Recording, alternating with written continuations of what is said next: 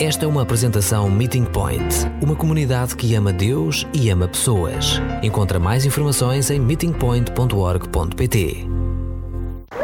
Há tantas vezes na minha vida que gostava de, de conseguir ter a minha família alargada cá em Portugal para vos conhecer, porque explica muita coisa sobre mim. porque tenho uma família bastante grande no Canadá, com muitos tios e tias, cada um mais excêntrica do que a outra. Eu lembro-me muito bem uh, um dia de estar sentada da mesa da sala de jantar com a minha família toda, tios, tios, primos, para ir fora.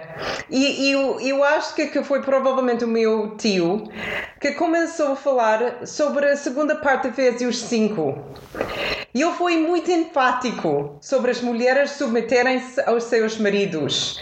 E vocês têm de entender que ele faz essas coisas sempre na sala de jantar, quando estamos a tentar ter uma boa conversa, porque ele gosta de ver as reações das pessoas, ele gosta desse tipo de debate.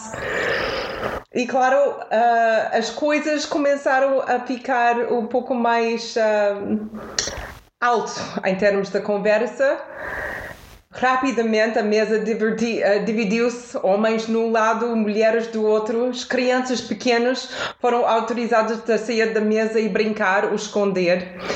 A tensão era muito, muito alta. Nenhum dos lados queriam ver o que as outras tentavam dizer. Finalmente, o meu pai, que é o mais velho de todos, falou. Ele partilhou que ele e a minha mãe tinham resolvido esse assunto antes de se casarem. Ele, como cabeça da família, tomaria todas as decisões importantes sobre a família. E a minha mãe podia ter, tomar as decisões mais pequenas, as decisões mais diárias. E foi nessa altura que a minha mãe falou e disse: E tem sido tão curioso que em todos os nossos 40 anos de casamento nunca precisamos de tomar uma decisão importante. Essa é a minha família. Brigas, rimos e debatemos. E a semana passada a Cláudia admitiu que a maioria, exatamente o que a, maior, a maioria de nós sentimos. Esta próxima parte da Carta aos Efésios deixa-nos desconfortáveis. E não se trata apenas de maridos e esposas, mas também dos pais e filhos inclui como enfrentamos o âmbito do nosso trabalho, como somos liderados ou, ou que temos de liderar. É aqui que a aplicação do novo eu se torna muito prática, onde se torna não só eu e Jesus aos domingos, mas eu, Jesus e outros todos os dias. O versículo 1, como dizemos a semana passada e como, como a Débora leu hoje, é a chave para entender o que Paulo está a dizer nesta próxima secção. Este versículo é a ligação entre entender o que significa ser cheio de espírito e como aplicá-lo na vida diária. A submissão precisa ser mútua. Qualquer coisa menos do que isso corre o risco de ser abusivo, cruel e sem amor. É curioso que Paulo escolhe três áreas onde culturalmente um lado tinha todo o poder. Maridos, pais e senhoras tinham todo o poder necessário para manter os outros, as mulheres, as crianças e os escravos, na linha. Não só isso, mas as mulheres tinham de se submeter, as crianças tinham de obedecer os seus pais e os escravos tinham de fazer o que os seus senhores diziam. Essa era a cultura. E a cultura ditou isso. Mas mesmo quando funcionou, entre aspas, foi feito pelos motivos errados. E Paulo ensina aos Efésios que em Cristo há uma nova maneira de viver, uma forma que nivelou o campo de jogo, que equilibra o poder e dá a cada pessoa uma responsabilidade mais profunda, dá maior liberdade e dá uma maior oportunidade de amar e ser amado. Então vamos olhar para os primeiros versículos, versículo 22 a 33. Mulheres e maridos. Mulheres obedecem, ou sejam submissas, ou sujeita-vos. Em qualquer tradução, parece muito duro. Mas o que Paulo queria era desafiar as mulheres que elas não deveriam ser, se submeter aos seus maridos por medo ou simplesmente porque era cultural. Em vez disso, ele explica que em Cristo as mulheres devem se submeter aos seus maridos da boa vontade e do amor. A sua submissão foi o mesmo tipo de submissão que dariam a Cristo. E eles não tinham dificuldade em submeter a Cristo, tal como a Igreja não tem dificuldade em submeter a Ele. Porque a submissão é baseada na confiança e esperança que temos em Cristo. E porque as mulheres e a Igreja sabem que são amadas e sentem amadas. A Igreja é exemplo para as mulheres se submeterem aos seus maridos e Jesus é o exemplo, é o exemplo para os homens amarem suas esposas. Realmente amá-las. Eles não deveriam tratar as suas esposas como propriedade ou como objetos a serem usados.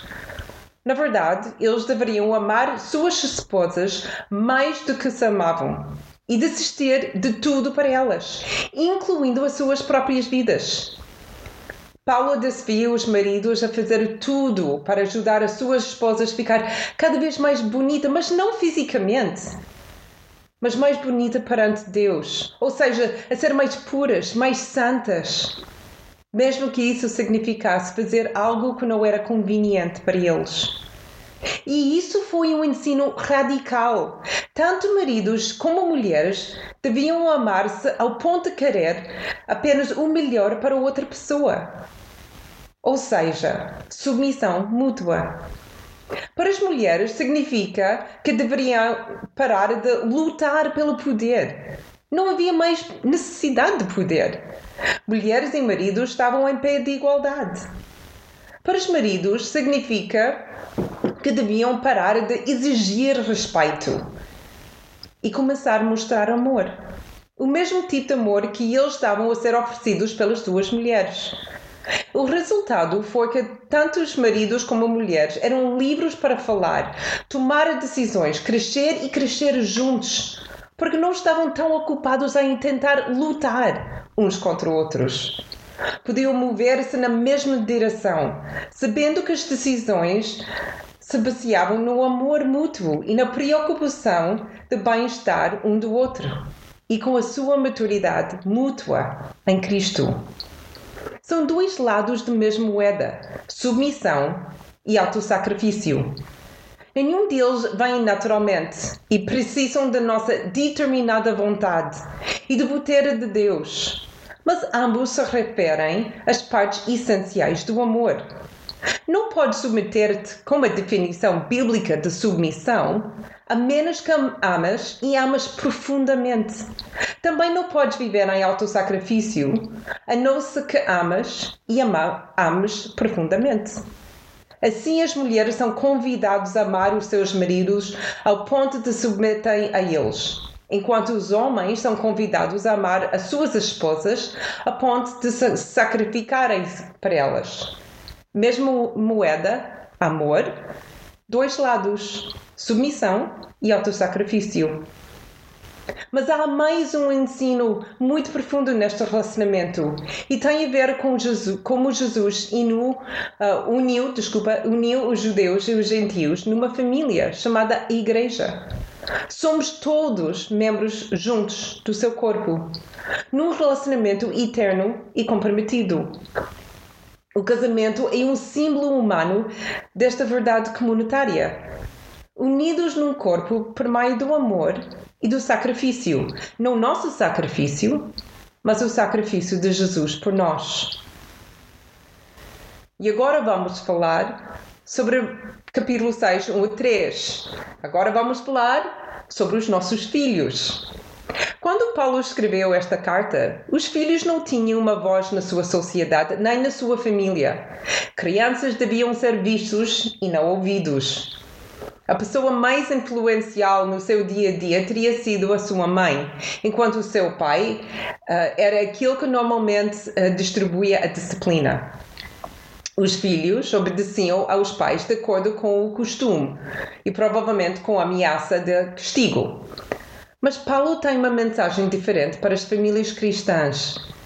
Viver no Espírito também muda os nossos relacionamentos com os nossos pais. Nota antes de irmos mais longe, filhos para Paulo teriam ser referido às crianças que vivem em casa, ainda na idade de prestar contas aos pais e sob os cuidados e a proteção deles. Paulo não está a referir-se a filhos adultos. Filhos, não obedeçam a seus pais apenas porque precisam de os obedecer. Honra-los porque querem. Ama-los profundamente. Tentem entendê-los melhor para que possam ver que eles estão a fazer o seu melhor, mesmo que falhem muitas vezes durante o processo. Traga honra e um bom nome para os seus pais. O relacionamento pai-filho é o primeiro e o mais importante relacionamento que o filho terá. Este é relacionamento fundamental onde aprendem amor, compromisso, a diferença entre o que é certo e, e errado. Este é o laboratório da vida onde experimentamos todas as nossas emoções, ideias e, e criatividade. É por isso que na segunda parte do mandamento, dos dez mandamentos, este mandamento vem com uma promessa. Se começares a tua vida bem com a tua família, se aprenderes a amar, cuidar, honrar, valorizar, proteger, resolver os teus problemas de raiva e frustração em casa e com os teus pais, a tua vida terá uma base que precisa ser aproveitada ao longo dos anos. Mas não, não é só filhos com quem Paulo fala, e também conosco, com os pais. Versículo 4. Como estão os pais cristãos a tratar os seus filhos? Primeiro, precisamos de amar os nossos filhos e trabalhar para conseguir o melhor para elas. Devemos querer mais do que apenas a sua felicidade, devemos também preocupar-nos com a sua santidade. No sentido muito real, devemos estar a tentar honrar os nossos filhos também. E como podemos honrar os nossos filhos? Podemos nos dedicar a criá-los bem, a treiná-los para serem membros ativos e atenciosos da sociedade. Teremos muito menos sucesso nessa tarefa se usarmos métodos de gritar, insultá-los, depreciá-los e limitar suas habilidades por causa dos nossos próprios medos e limitações. E sendo negativos em vez de encorajadores. Não devemos irritar os nossos filhos, mas nós, nós orientamos-los cuidadosamente. No lar centrado em Jesus, os maridos e esposas se amam tanto que garantem que o outro seja ouvido, compreendido e incentivado a usar todos os seus dons e habilidades. Os seus filhos obedecem não por medo, mas por amor e respeito. E eles obedecem e honram os seus pais porque, por sua vez, se sentem amados e respeitados. Eles entendem que são membros confiáveis da família, que também são ouvidos e incentivados a crescer e desenvolver seus dons e capacidades. A meta para a família também é, como na igreja, crescer e ser mais como Jesus.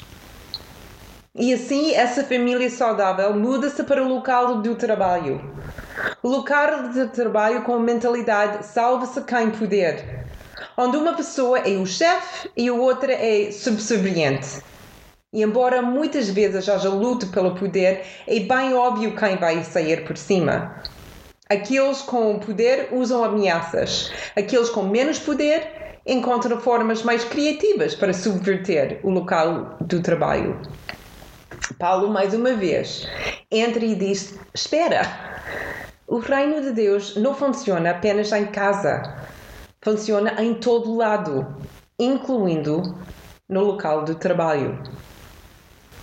Eu espero que, que todos percebemos o fio condutor em cada um destes cenários. Trata-se de submissão mútua e de subverter a cultura em que vivemos. Não há diferença para este padrão a relação de trabalho. Os mestres ou patrões não devem aproveitar-se daqueles que trabalham para eles.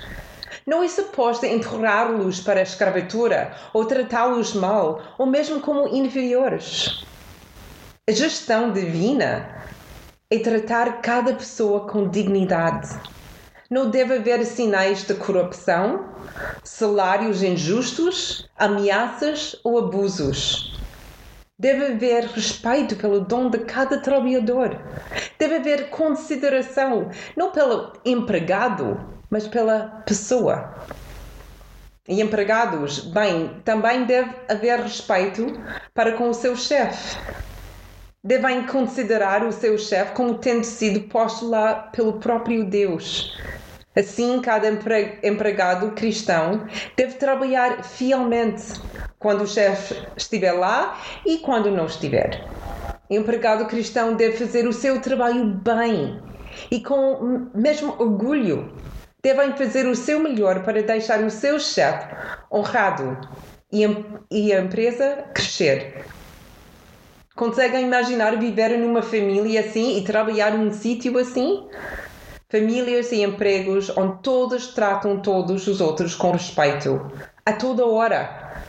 Lugares onde todos são encorajados a partilhar os seus pensamentos, ideias e opiniões. Onde todos procuram o melhor para todos os outros. Onde cada pessoa assume a responsabilidade pelas suas palavras e ações. Seria mesmo bom, mas é mesmo difícil é muito mais fácil deixar o, o, dia acontecer, ser egoísta e egocêntrico e viver no padrão da liderança hierárquica. Mas se eu fizer isso, então vivo menos no reino de Deus do que no reino deste mundo. Não, não é fácil viver como Paulo nos desafia a viver. Mas isso não significa que, que devemos desistir. Lutamos todos os dias para amar melhor para respeitar mais, para encorajar uns aos outros mais e fazer tudo para a glória de Deus. O Joshua e Caleb gostam muito de contar a história da nossa realidade e ir para a igreja. Lembra quando antigamente saímos da casa para ir à igreja? Era numa desses momentos. Normalmente acontecia alguma coisa no caminho ou alguém dizia algo e começávamos a discutir. Quando chegamos à igreja, estávamos furiosos um com o outro, metade de nós sem falar. Mas então chegamos à igreja e eu entrava e sorria e cumprimentava todos com alegria e amor. As emoções são fáceis a esconder quando passamos algumas horas juntos. As nossas famílias sabem a verdade, toda a verdade. O nosso compromisso com Jesus e o nosso crescimento com a força do Espírito Santo não é mais bem visto aos domingos, é mais bem visto onde, onde passamos a maior parte do nosso tempo na nossa família e onde trabalhamos. Permitindo que, que o Espírito Santo nos influencie para, para onde quer que vamos e tudo o que fizemos nos permitirá viver uma fé autêntica, todos os dias e em todos os momentos e com todos. Acabamos onde acabamos a semana passada e onde iniciamos hoje, versículo 21 do capítulo 5. Sejam submissos uns para com os outros, pelo respeito que têm por Cristo. Desafio para a semana amar uns aos outros mais, fazer mais sacrifícios uns pelos outros, submeter-se ao outro. Trabalhamos bem e amamos profundamente.